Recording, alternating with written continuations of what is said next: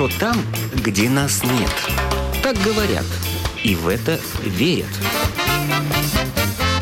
Мифы и рифы заграничной жизни в программе «Как вам там?». Добрый день! В эфире автор программы Галина Грейдены. Говорят, что бывших рижан не бывает. Рая Дрешман, живущая уже много лет в Израиле, мечтает выйти на пенсию, жить на две страны.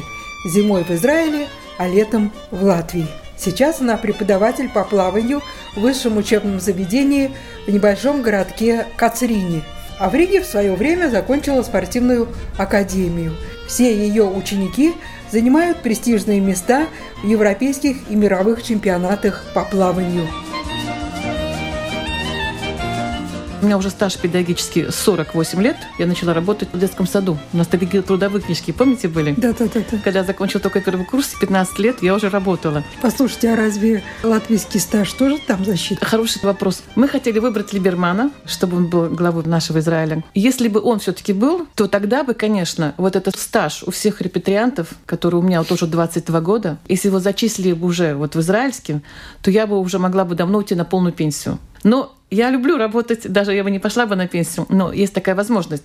А полная пенсия – это 35 лет работы, а у меня уже стаж много. А в Израиле у меня только 25 лет. То, То есть, есть вам сейчас при нынешнем главе государства стаж работы в другом государстве не засчитывается? Не засчитывается. А Либерман обещал, что А Либерман будет. обещал, да, если бы его выбрали. А что ж не выбрали? Ну вот не выбрали, значит, не, выбрали. не хватило. Но выбрали все таки Кахоль Валаван. Это тоже хорошая партия, очень хорошая, которая тоже за интересы культуры и все прочее. А если бы, допустим, вы сейчас вышли бы на пенсию, вы могли бы получать и пенсию, и деньги за работу? Сейчас повысили пенсионный возраст. Раньше он был, начинали, когда я приехала в Израиль, это 55 лет женщине, а мужчина 60. Потом каждый год они повышали, повышали, повышали. И теперь пенсионный возраст для мужчин – это 67 лет – и женщинам тоже может до 67 работать. А потом, если, допустим, директор хочет вас оставить, и вы нужны, ваш предмет, который вы обучаете, других, может быть, нету, тогда они могут вас еще оставить.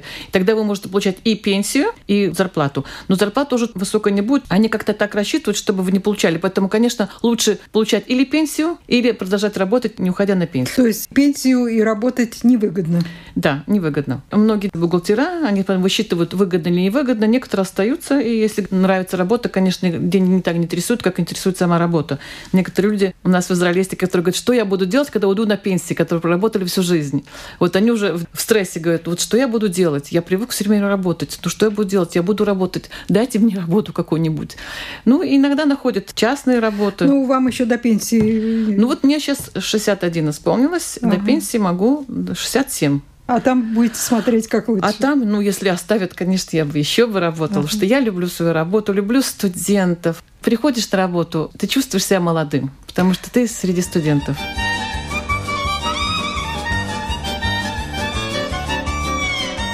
А там личная жизнь не сложилась у вас новая? Ну, личная жизнь, как сказать, она ложилась, может быть, бы. Ну, я вот решила, что замуж я как-то не хочу.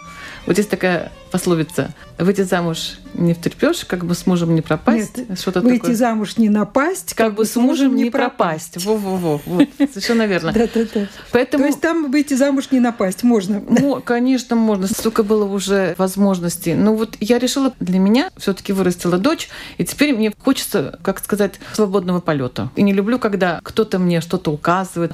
Не знаю, кто может полюбить женщину, которая утром встает в 5 часов утра, идет на море плавать, Завтрак я начинаю только, нужно заработать завтрак в 11 часов, только начинаю. А мужу нужно в 7 часов завтрак. Нужно готовить. То есть я уже буду привязана к нему, и я буду жить его жизнью, а я хочу жить своей жизнью. Если такой человек найдется, который будет понимать мою страсть, любовь к морю, есть такие у нас, есть такие. Ну, как-то, может быть, душа не лежит еще к этим людям, чтобы, допустим, как другу приятно, очень хорошо. А вот как, чтобы видеть человека, который с тобой 24 часа в сутки, я к этому как-то не готова. Может, психологически я себе не поставила такую цель. Поэтому я пока одна, ну, как одна с дочкой. Мы всегда постоянно в Шиши Шаба встречаемся. А дочка с вами живет? Нет, дети там вообще не живут с родителями. О. Они как закончили школу, все, идут в армию, обязательно армия. У вас отслужила девочка, да? Да, Сколько отслужила. лет? Девочки два года в армии, мальчики три года. Она служила, вы волновались? Я сначала волновалась, она могла получить бы интернациональную армию, то есть матерям-одиночкам дается, чтобы дети были поближе к родителям. Она говорит, мама, ни в коем случае, все, не говори, что ты мать-одиночка, я хочу, как все, куда пошлю, туда пошлют. Но вот ее послали в Кацрин, как раз я работаю. Я, мне работа была пять минут до нее. И мы такие счастливые, говорю, вот видишь, Бог послал нам такое счастье. Так что каждый раз после работы я всегда собирала какую-нибудь еду, и мы туда ехали. Я ей машину оставляла. Она ко мне тоже могла приехать. А у вас машина? Да. Вы она- водите, да? Да, конечно, уже у меня здесь была машина. 16 лет здесь можно было получить права. Так что 16 лет я вожу, да. И моя дочка водит. Да, машину у нас купить не проблема. Бензин, конечно, дороговат. Страховка очень дорогая на машину у нас. Но зато эта страховка включает все. Какой марки машина у вас? Toyota Yaris гибридная, то есть она на электричестве. Мы очень за качество атмосферы, чтобы не загрязнять, потому что столько много машин, у каждого в семье там где-то по 3-4 машины. Представляете, какое количество хлопных газов. А гибридных. дочка снимает отдельно или замуж Да, вышла? вот она в 18 лет познакомилась с парнем. Очень интересный парень. Они жили вместе где-то 7 лет. Обычно вот в армии начинает после армии дети или вместе живут с парами, и потом они только женятся. Вообще некоторые даже не женятся. И вот она жила с ним 8 лет. И потом через 8 лет она мне звонит, говорит, мама, все, мы расстаемся, так мы решили. А мы уже с двух сторон были готовы уже к свадьбе, уже все, детей там все. Они говорят, нет, мама, мы решили, что мы не подходим друг другу, мы останемся друзьями. В общем, они тоже переживали как-то. И потом она вот э, нашла себе, она очень любит дом чтобы у нее был дом, собачку. Вот у нее сейчас собачка лабрадор. Она очень любит собак. Вообще животных она просто обожает. И такой маленький домик, очень красивый домик, прямо недалеко от меня, в Нетании. И она просто снимает. Одна? Одна, да, одна собачка. Вот она говорит, мама, пока вот я вот, ты тоже замуж не вышла, я тоже замуж не вышла. 36. Ну, значит, еще пока э, не пришло время. Время придет, дай бог. Конечно, хотелось бы внуков.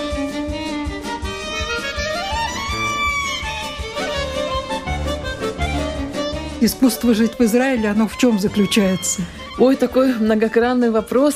Я думаю, что здесь, может быть, немножко по-другому можно Спросить. спросить, да. В чем может быть успех жить в Израиле? Я думаю, что все-таки зависит от того, какое у вас настроение. Вот я вам пример дам. Есть многие репетрианты, которые приезжают, сидят, плачут, только ищут, какие пособия им, идут специальные эти налоговые инспекции, чтобы как бы не работать, а что государство может дать, а государство много дает. Если, допустим, мать-одиночка, то я бы, конечно, могла получать в два раза больше, чем я начала работать. Но я даже этого не знала. Я не искала условий, чтобы бездельничать и сидеть, получать эти деньги задарма. Я думаю, что подход сам, желание работать, желание именно делать то, что тебе нравится, конечно, это трудный путь. Я сказала, что я все таки буду педагогом, я люблю эту свою работу с студентами, и я все таки добьюсь этого. Пошла специальные курсы сделала. Я думаю, что вот сам настрой на то, что вы сделаете с любовью, то это всегда воздастся вам. Даже не важно, сколько вы получаете, здесь главное, я даже никогда не думала, что, конечно, буду преподавать, потому что действительно было очень трудно устроиться. И вот как-то вот так судьба дала вот такую возможность и работу, и успеха спортивной моей деятельности. Я думаю, что спорт тоже очень много дает. Моя бабушка всегда говорила, кто рано встает, тому Бог все дает. И вот вставать, конечно, до восхода солнца, когда только рассвет начинает. Это такая энергетика. Я думаю, что это энергетика, которая вот наполняет вас бодростью, здоровьем, желание постоянно что-то делать, быть активным. Вот эта активность, а не пассивность, дает вам успех искусства жить в Израиле. И не только в Израиле. Я думаю, что это зависит только от вас, от человека. И вот это мой стимул. У нас есть соревнование, Мастерс называется, Swimming Masters. Это сеньоры, которые, допустим, после 30 лет могут выступать в чемпионатах мира, чемпионат Европы. Они каждый год один чемпионат Европы, а следующий год чемпионат мира. И вот я часто встречаю своих спортсменов. Артур Яковлев, это мой бывший студент. Каспар Поне, он сейчас президент Федерации Латвии. Встречаемся постоянно, они тоже выступают на мастерских. И на Самежа Вилка. Я их встречаю, всегда прихожу в латвийскую команду, всегда приглашаем в израильскую, мы так всегда дружим. И вот каждый год у нас чемпионаты не проходят в августе, и я выступаю тоже, и вот есть хороший результат, я броссистка сама. Думаю, что вот эта активность, которую вы делаете с любовью то, что вы любите и в работе, и в своей личной жизни, это дает очень хорошие плоды.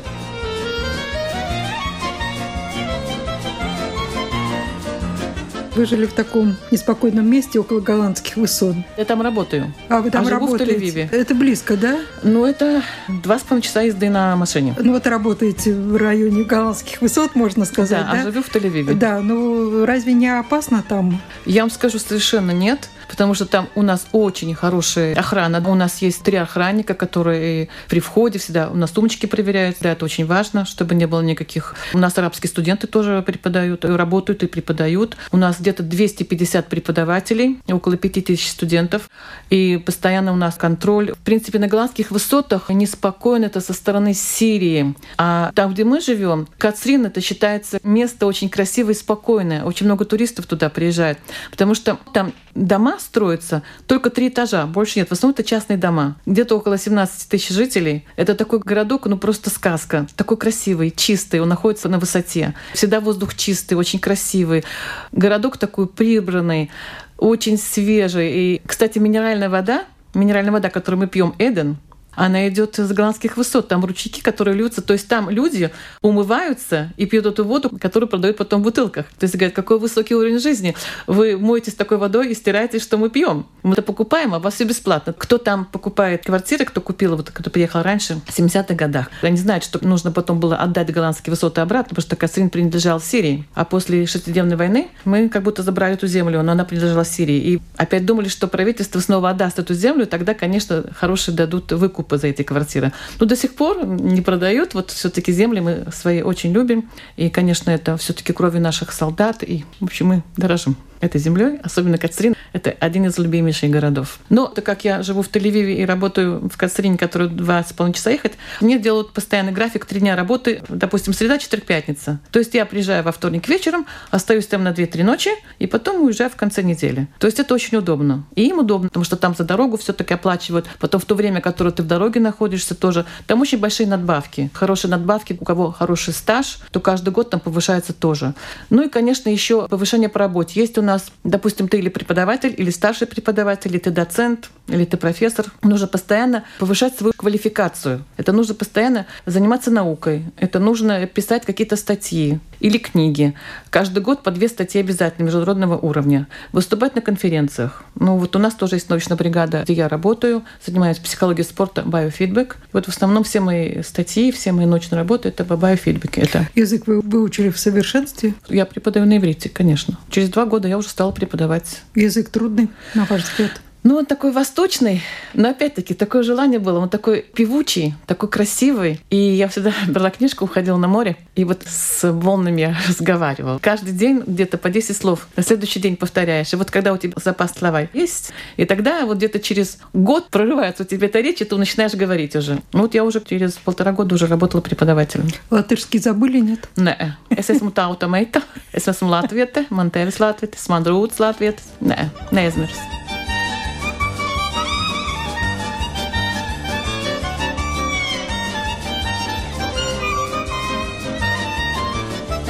Как часто в Латвии бываете? Katru gadu, divas, trīs reizes gadā. Ну, это дорого, нет? Ну, я могу себе позволить. Во-первых, у меня здесь мама, которая уже 92 года, и мамочка для нас очень важна. Она продала Венспасе квартиру, потому что уже не в самостоятельности не может. Она сломала себе шейку бедра, ей нужна помощь. И поэтому она сейчас живет моей сестры в Плямниках в Риге. Какая-то ностальгия По Латвии есть? ностальгия у меня всегда есть и будет. Я люблю Латвию, люблю в своей красе, люблю эти места, люблю море. На Рижском взморье место есть, откуда я смотрю на море. Чуть облака несут мне весть о гроз и бурь в безумном хоре. Там дюны, лес, там валуны. Я красотой их упиваюсь. В лучах серебряной луны я там молюсь, и там я каюсь. И здесь хочу я умереть, и здесь хочу я с ними жить вечно. О, море, небо земная твердь. Люблю вас безгранично, бесконечно. Это, чьи стихи? Это мои. Люблю Латвию и много стихов сочиняла по Латвии. Я не говорю о политике. Политики лучше не касаться. Если я уйду на пенсию, дай бог, еще до 70 лет, то летом я всегда буду жить в Латвии, а зимой буду жить в Израиле.